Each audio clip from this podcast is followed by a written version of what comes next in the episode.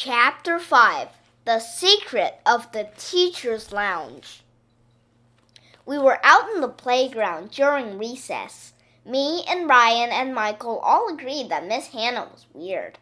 I mean, saving all that garbage is good for that environment and all, but it's kind of weird too. She doesn't have enough garbage of her own. She has to go get other people's garbage. She's not an art teacher, I said. She's a garbage collector. I still say our real art teacher was kidnapped, Ryan said. She's probably tied up to a chair in the teacher's lounge.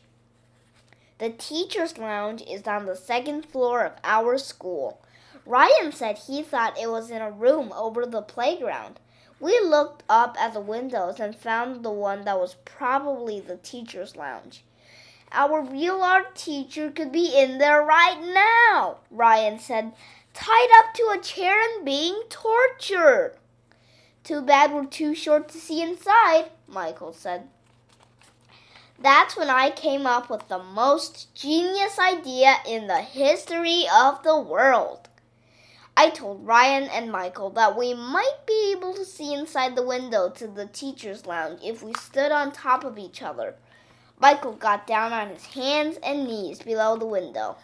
Ryan climbed up on top of him and hunched down. I climbed up on top of Ryan and stood on his shoulders. Can you see anything, AJ? Michael grunted. Not yet. I could almost see into the window. I grabbed hold of the ledge on the window to pull myself up better. Hurry up, Michael said. My back is going to break. That's when I saw them, the teachers. I saw Miss Daisy and Mrs. Roopy and a few of the other teachers. I was looking right into the teacher's top secret lounge. I see them, I shouted. What are they doing? Ryan asked, all excited. Not much, I said. Is anybody tied up to a chair? Michael asked. No. Are they dancing around with each other? Ryan asked. No. Are they playing pin the tail on the donkey? Michael asked. No. I said, they're just sitting there eating lunch.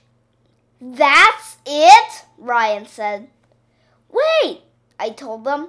Mrs. Roopy is getting something out of the closet. Is that a BB gun? Michael asked. No, it's a paper bag, I said. It must be her lunch. This is boring, Ryan said.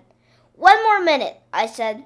My back is breaking, Michael hollered. I don't know exactly what happened next, but all I knew was that Ryan and Michael weren't holding me up anymore. Nothing was holding me up anymore. I was holding onto the ledge of the windowsill with my elbows. If I let go, I would fall. I was afraid my head would bang on the windowsill. Help! Help! I shouted. I was hanging there for about a million hundred minutes until some of the teachers inside the teacher's lounge noticed me. They rushed over and opened the window. AJ, what are you doing out here? Miss Daisy said as she and the other teachers pulled me inside. Uh, I was just hanging around, I told them.